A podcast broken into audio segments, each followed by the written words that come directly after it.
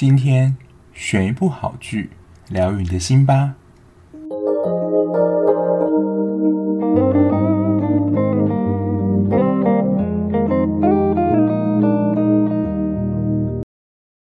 Hello，欢迎收听绝局二百五，我是小 B。今天要聊的呢，其实蛮多人应该都聊过，然后大家应该也都看完了吧？因为这一部的宣传真的打得很凶，就是史诗级大戏啊，就什么手法、宣传手法都用上了。那其实当时我有收到，应该是宣传公司的邀请，有抢先收看了一、二集，但前面两集完全都是在。讲述就是斯卡罗里面的势力分布，还有整个始末的发展，对某一些人来讲可能比较闷一点啦。那我先来说一下，因为斯卡罗大家知道它就是一部历史剧嘛。那我以前在念书的时候呢，对历史的感受就。老师可能在课堂上讲，然后我可能就在下面忙我的。然后就是如果开始讲到什么史什么史之后，我就呃就是昏昏欲睡。我个人本身对历史其实不是那么有兴趣，就觉得说我干嘛要学一些就是过去已经发生的事情？不是我们就要展望未来吗？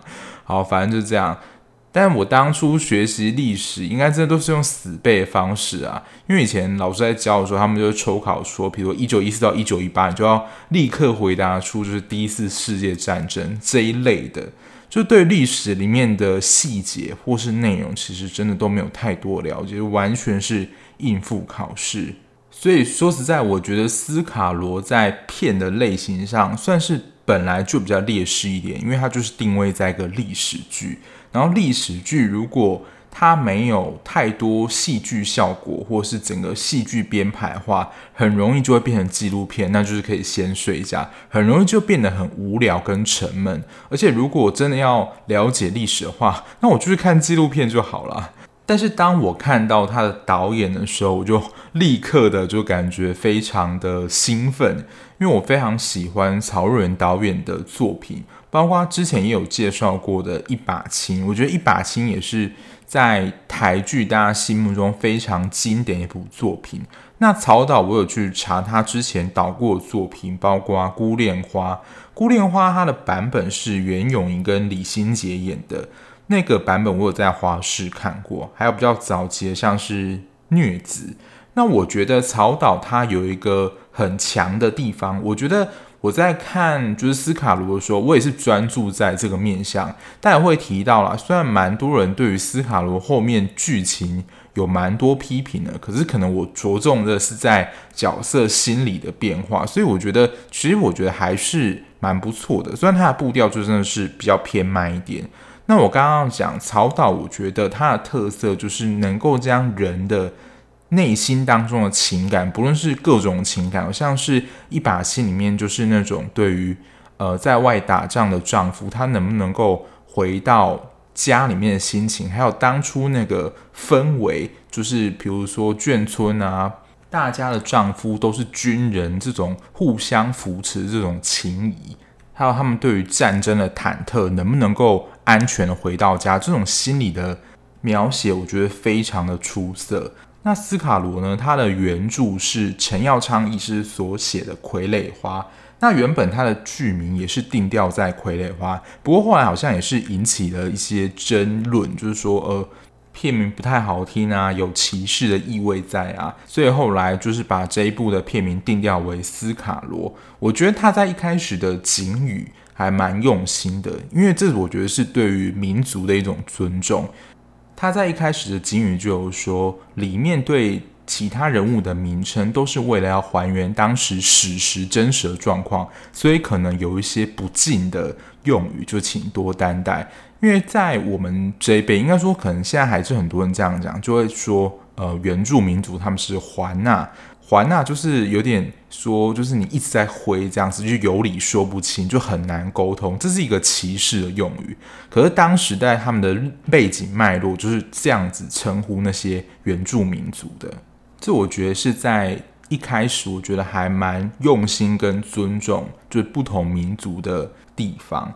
然后，因为我其实有参加，就是一些演员跟导演的试映会，拍这种戏呢，其实就真的是一波三折。据说啦，就是也是没有人能够拍这部戏，所以曹导把它接下来。那拍戏应该说任何事情、啊，非常重要就是经费的预算。我上网查的一些资料，还有据导演口中所述，大概有三分之一的预算都在搭场景。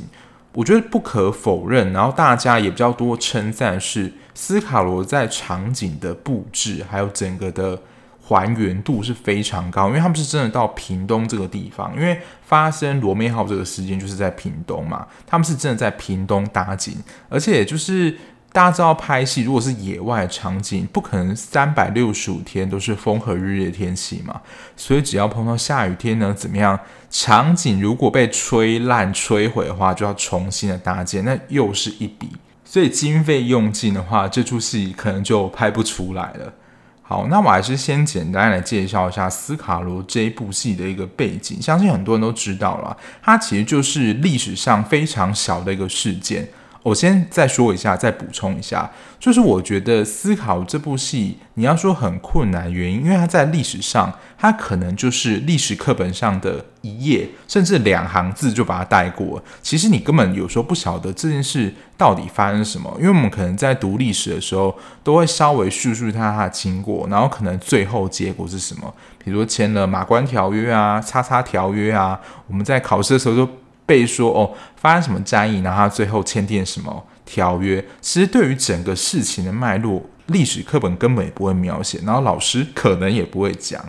好，反正罗妹号事件呢，它就是一个美国的商船罗妹号，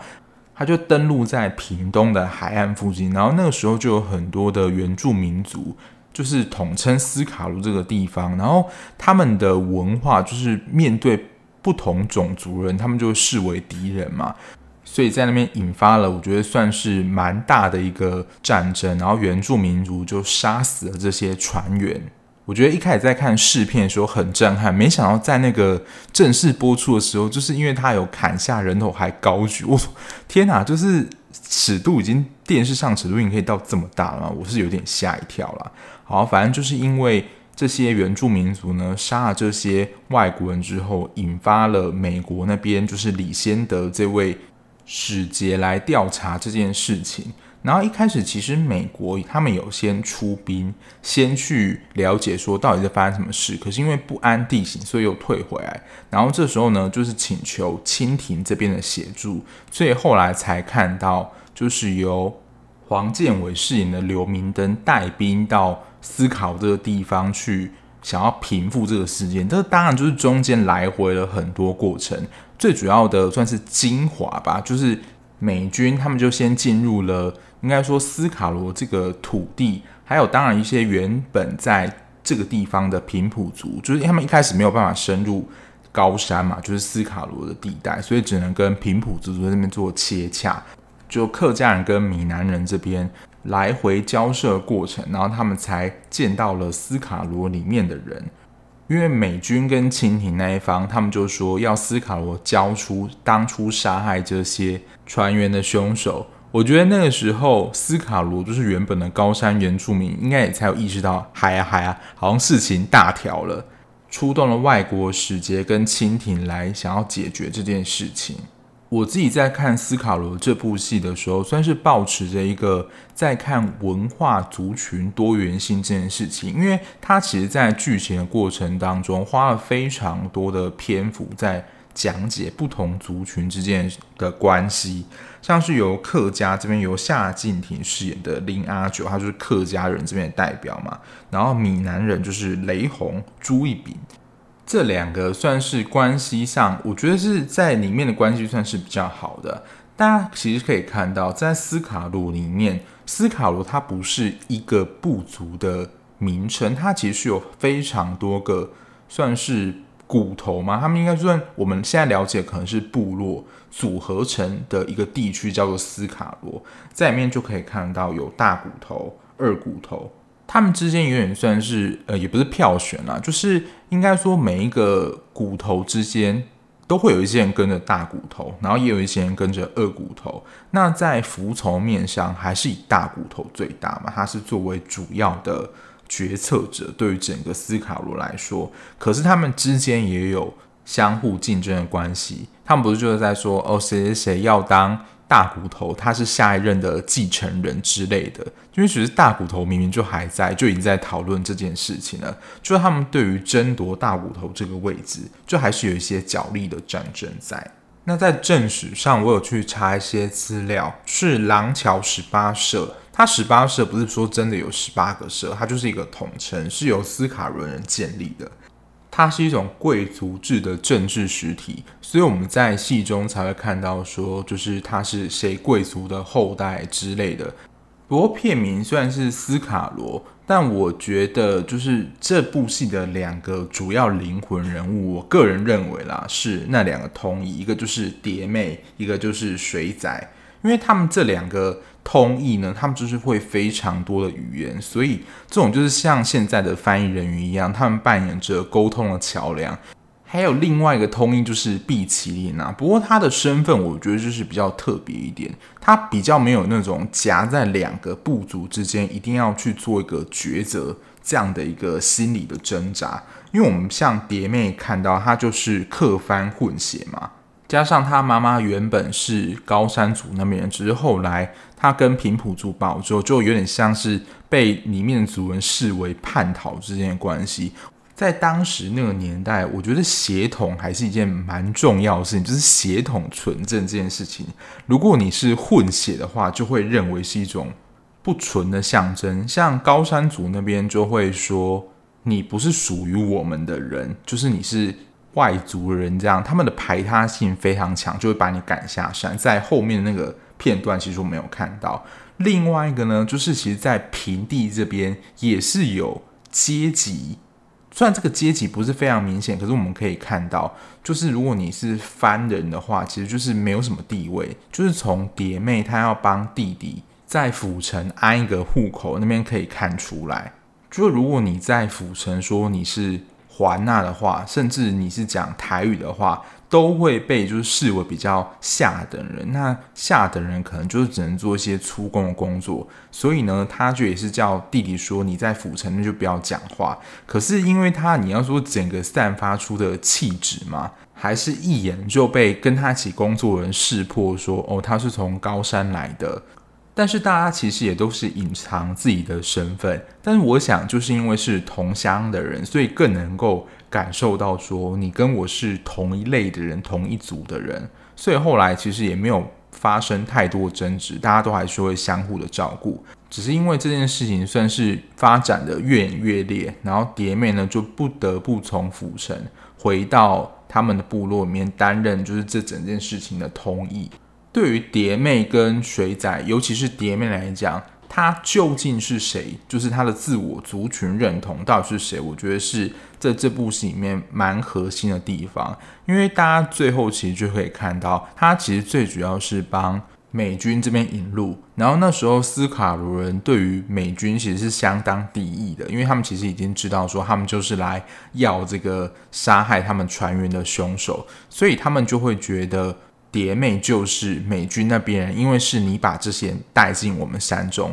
他们也有一个原则，就是不喜欢外地的人进入他们的领地里面。这个在那些船员就已经是一个验证了。所以这些斯卡罗人对于当时蝶妹是非常有敌意的。可是呢，因为他弟弟的关系，因为他弟弟其实最后是认同他是斯卡罗那边的人，所以呢，就会跟姐姐产生一种非常。对立的关系，就是他认为他的姐姐就是硬要帮美军那边找出这个凶手，把他带出来，有点算是侵入他们的土地，所以就是蝶面会变得有点里外不是人，因为他妈妈曾经的确是斯卡罗里面的人啊，只是因为后来跟着平地人走了，所以就离开了斯卡罗这个地方。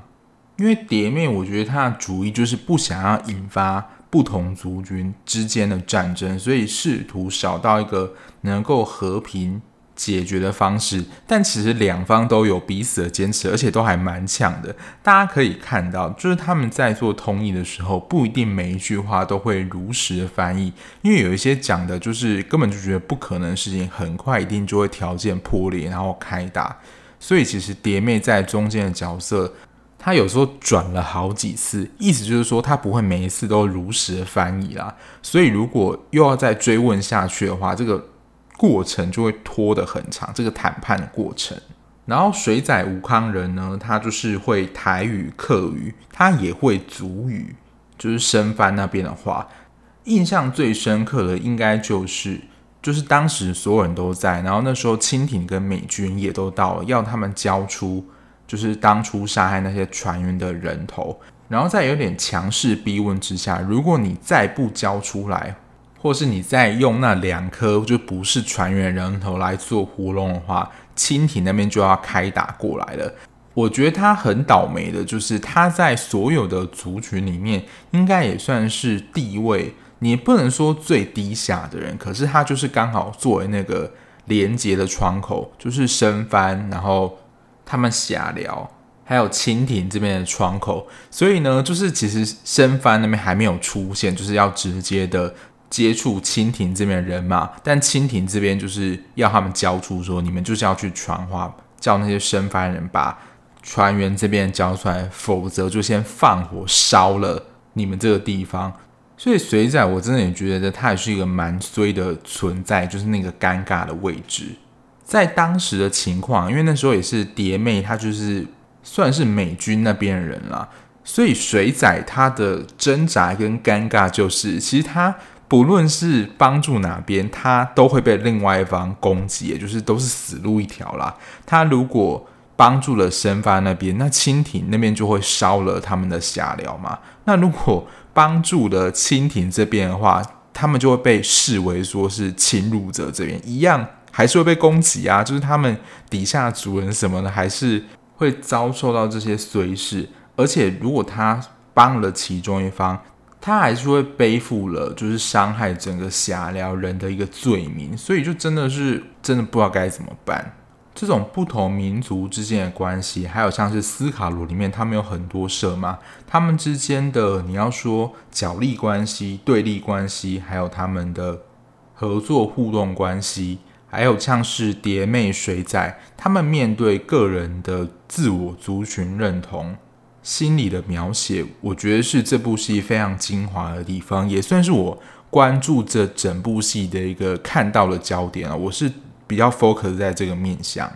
可是我不得不说，他就是以戏剧的方式，想要如实的陈述。当时各个不同族群互动状况，所以这真的并不是一部非常有戏剧张力的戏。尤其你可能在前两集到前四集之间，因为是想要介绍他们交代的故事背景，所以就是非常有可能会睡着，而且节奏会非常的慢。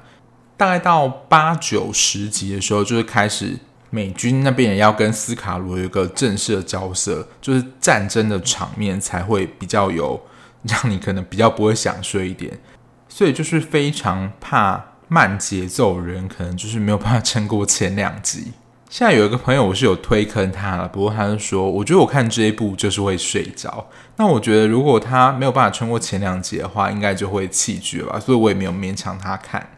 另外，我觉得这跟戏剧无关。我觉得比较辛苦的是演员，像是饰演蝶妹的温贞菱跟水仔的吴康仁，他们至少如果客语也会的话，至少也要学一种就是原住民的话。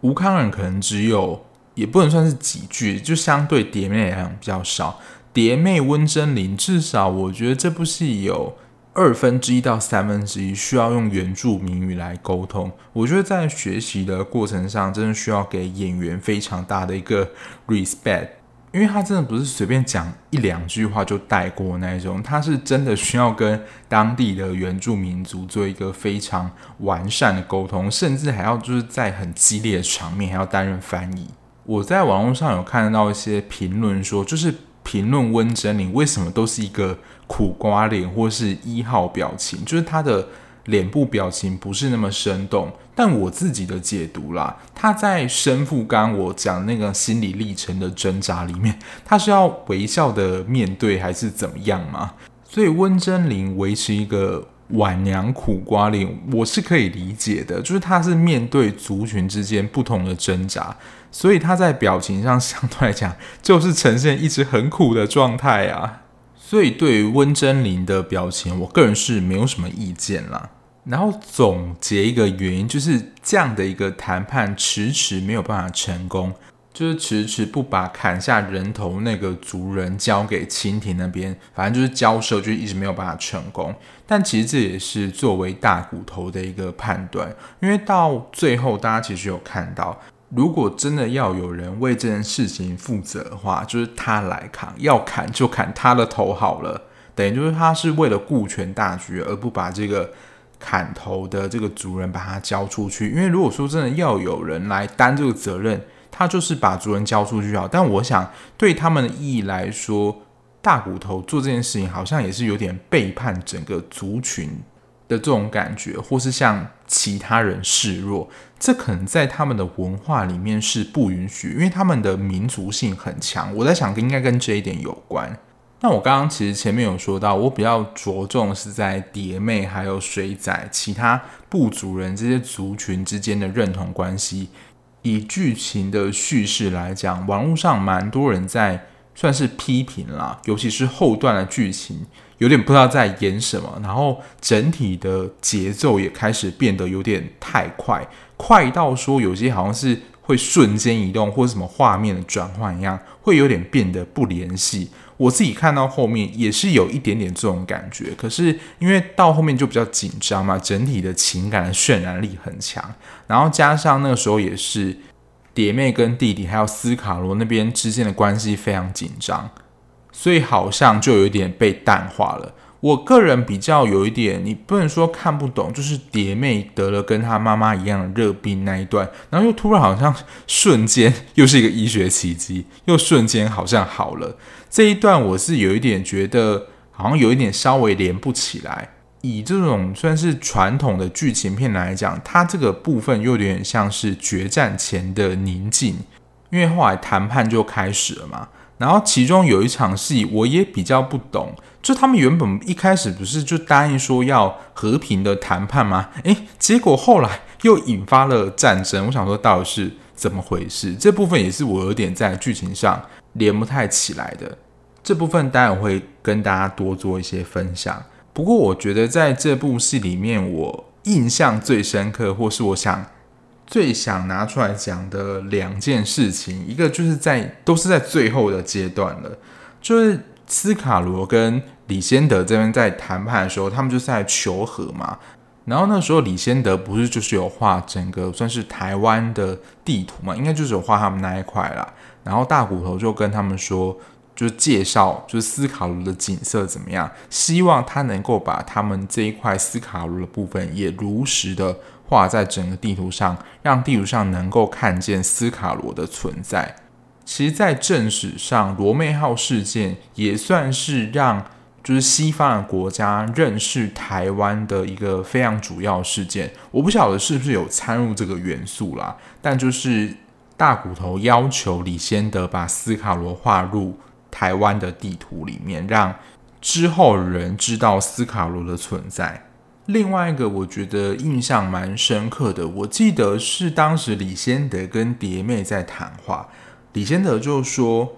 要教导他们什么是文明以及正确的方式。其实这个时候就可以引起我们的一个反思，就是说到底为什么这些他们原本斯卡罗或高山族他们这些文化是需要被矫正的？当然，对现在我们一般人来说，就是。砍人头这件事情，或随意的攻击人的这件事情，会被视为一种落后或是不文明、不合法的一种象征嘛？可是，在那个年代里面，没有人，就是太多人知道他们是以怎么样的生活方式活着。他们已经是一个不同的文化群体，他们有他们自己的生存方式，当然就比较接近那种古代的生活，因为他们就是面对，比如说。外界不知道的东西就会视为一种危险嘛？那身为一个本能的象征，就是攻击敌人嘛，所以才会造成说他们没有看过金发碧眼的外国人就视为就是外界入侵要侵入他们的领地，所以他们要攻击他们，也是出自于他们原本自己的文化就是这样认为的。所以当时蝶妹听到好像就有点困惑，还是就有点不齿。因为这就是他们原本斯卡罗里面流传的文化。那你这样的就好像真的是一种高人一等的方式，来告诉别人说你这样是不对的，你这样是不文明的，你这样是错，你就是要修正。我觉得我在看这一段的时候，就是给我自己的一个提醒啦。不论是面对不同族群的人，或是跟你生活习惯、文化不一样的人，其实就保持一个尊重，然后不要有预设立场的态度，试着去了解他们脉络，为什么会是这样？如果就是抱着可能像一开始李先德这样子，我就是比你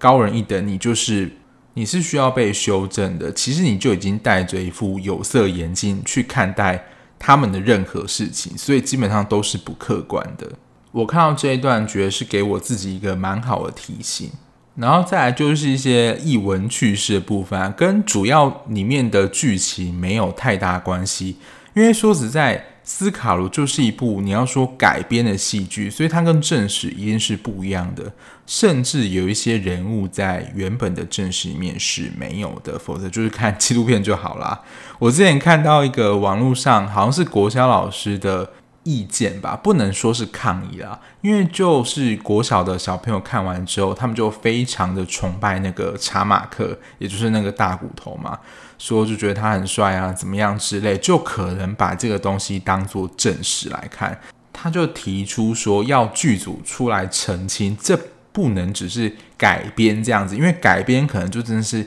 改一点点，他们还说这样认为，你真的说要大幅修正或是大幅。修改来呈现，才不会跟正史做一个混淆。不过我就是自己的疑问，就是老师的功能不就是要跟学生讨论说，里面的剧情可能有哪一些是真的，哪一些可能是完全改编，正史并没有这样，就是跟他们做一个讨论跟澄清。这才不是一个比较好的互动吗？像小时候我们看《还珠格格》啊，就是红到不行，当琼瑶作品嘛，它也是改编自就是康雍乾，就是清朝嘛。甄嬛也是康雍乾，那当时真的妃子就完全真的是这样吗？它就是正史嘛。我们看剧的过程当中，还是会去。大概了解说整体的时间脉络是怎样，但我们不会把它真的当成是一个，就是事情就是这样发生，里面的就是这样发生，它一定都是有戏剧的成分在嘛。所以当小朋友提出这样疑问的时候，不是一个很好的机会教育时间吗？好了，前面讲这一段呢，其实就是接下来跟大家分享，也是我在网络上查的资料。因为刚刚讲了，斯卡罗就是一部历史剧嘛，而且是改编的历史剧，由小说改编。那它当然在跟正史上会有不太一样的地方。罗妹号在正史上的确是有这个事件，而且里面的剧情跟正史上也有一些不一样的地方。第一个，我觉得大家可能有想出来啊，也是我刚刚讲了灵魂人物的地方。我觉得就是要让这个整出戏剧更加精彩。就是蝶妹跟水仔这两个是虚构人物，诶，我觉得这两个人物是这部戏里面的灵魂人物，诶，结果这两个居然是虚构人物。我觉得这部戏如果少了这两个角色的话，这部戏就真的会蛮无聊的，就是没有那种民族感或是族群之间这种激昂的情绪。第二个是阿杰，其实这个是历史上一个人物的原型。他到后来不会就是回归斯卡罗嘛？后来的大骨头就是由阿杰这个原型人物的角色接任，因为我们原本可能以为会是比如说二骨头或是其他人物接任嘛，可是，在正史上呢，是由阿杰这个角色来接任的，想不到吧？第三个就是为这个罗妹号事件签订的南侠条约里面，就是没有我刚刚说那个很尴尬的战争，就是当时大骨头还中箭，就是一副要死不活，结果最后又奇迹康复的一场戏。在正史里面，在签订南侠条约，就是他们谈判的时候，并没有这个流血的场面。第四个就是清廷那边，黄建伟饰演刘明灯这个角色，他在正史当中的确有这个原型人物，可是当时因为我们在剧中看到他其实是很活跃在这个谈判过程，就生番那边不同意啊怎么样，他就自己主动发出他的意见，就是一定要闯入啊怎么样之类的。可是，在正史上的描写，他在参与这件事情上的活跃度是没有这么高的。第五个呢，就是李先德这个角色，他应该是独演的，因为他在剧情的设定上应该，我刚刚忘了讲到，在族群认同上，李先德他是一个法裔的美国人。可是他的族群议题在一开始的时候有稍微小交代一下，但在最后整体的这个斯卡罗事件里面并没有被太多提及，所以我就没有特别提到。可是李先德呢，他在南北战争的时候其实是失去了一只眼睛，所以我们在剧中看到李先德他是完好如初的样子，跟事实上也是不太一样的。最后一个就真的很像我们在考试的时候历史考题。就我们以前在考历史的时候，如果你是呃一类组的，或是你念文组的同学，应该就会非常有印象。在考试的题目里面，他都会给你一个情境，然后他就问你说：“下列何者最不可能出现在以下场景？”最后一个就有点类似这样的时序上的问题。他我记得在我查那篇文章当中。蝶妹她不会在医馆这样的单位做这样的工作，我记得也是在时序上问你，可是详细的时间，说实在，我真的也是不知道。就可能以那个年代背景，可能是一八四零年，然后医馆这样的单位可能要一八五零年才会出现，所以就是不可能出现在医馆工作，类似这样的设定啦。所以在时间的时序上跟正史是不一样的。我觉得斯卡罗这部戏的优点，我觉得很多人也都讲过，我也非常认同这一点。我觉得能够拍这样的这么硬的题材，它是能够激起我们对于历史的兴趣，尤其是非常多的历史事件，它可能在历史课本上真的只是两句话带过，你就只是背他说哦，有发生这个事件，他最后签了什么合约，但中间详细的过程，其实你根本就不知道整体的脉络是怎么样。你就会觉得它就是一个历史事件，就是跟我自己也没有什么关系。可是，在这样透过戏剧呈现的方式，其实我觉得是能够引起我们对于历史这件事情的兴趣，来重视它曾经在历史上扮演什么重要角色。比如说，能够让外国人第一次了解台湾这个地方，然后可能也是砸钱砸得够多吧。但我觉得也是非常辛苦啦，整体的美术。场景绝对是电影等级的。我在那个线上的讨论会里面就有听到，应该算是那一边的主办方吧，他就有形容说，他能够从画面感受到当时的土地的味道，还有整个肌肤的触感在他的身上，就是那个画面非常的，你要说生动，就是你真的，他就好像就在眼前，你能够触摸到那个土地的感觉一样。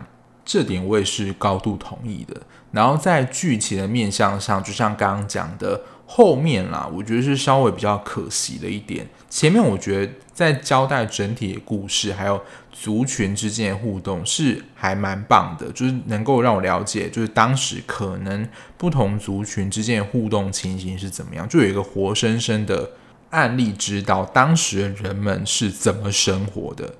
我自己觉得啦，如果你是用，因为我是用 Netflix 看的，就稍微调到一点二五或是一点五，其实我都觉得都还 OK，因为它在整体的，就是速度上，我觉得是真的，应该说整体的节奏上是比较缓慢一点的。那这个大概是我对斯卡罗这一部剧的心得。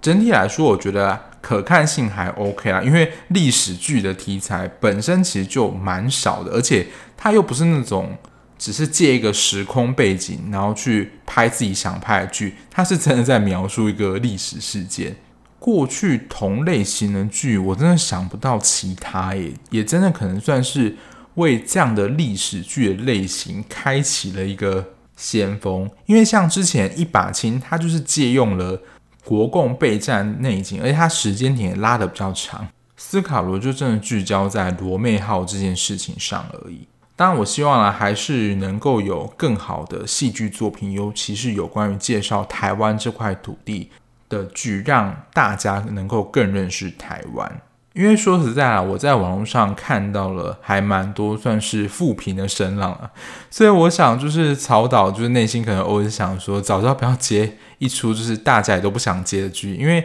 其实，在拍之前，如果我是导演的话，也绝对觉得这绝对是一个屎缺，就是一个屎坑，没有人要做的事情，然后最后就只好让我来拍这样。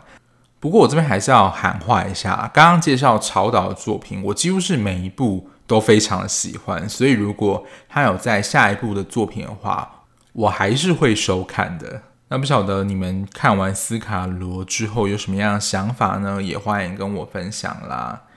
好，那今天的节目就到这边啊。我每次都忘记，就是呼吁大家要订阅这件事情，应该要放在开头，就是因为后面可能大家不有的人不会听到这么后面，就也听不到，就是呼吁大家要订阅。好，下一集就是我还记得的话，就是在前面就呼吁大家要订阅这个节目。好，那如果你是喜欢这样聊剧的节目的话，不论你是用各个平台收听，都可以按下订阅键，就可以在比较快的时间内收到就是节目上架通知，就不会错过任何一期节目喽。那如果你有什么事情想要跟我分享，或是有什么推荐剧集的话，也欢迎到我的 IG 跟我互动哦。那我们下一期节目再见啦，拜拜。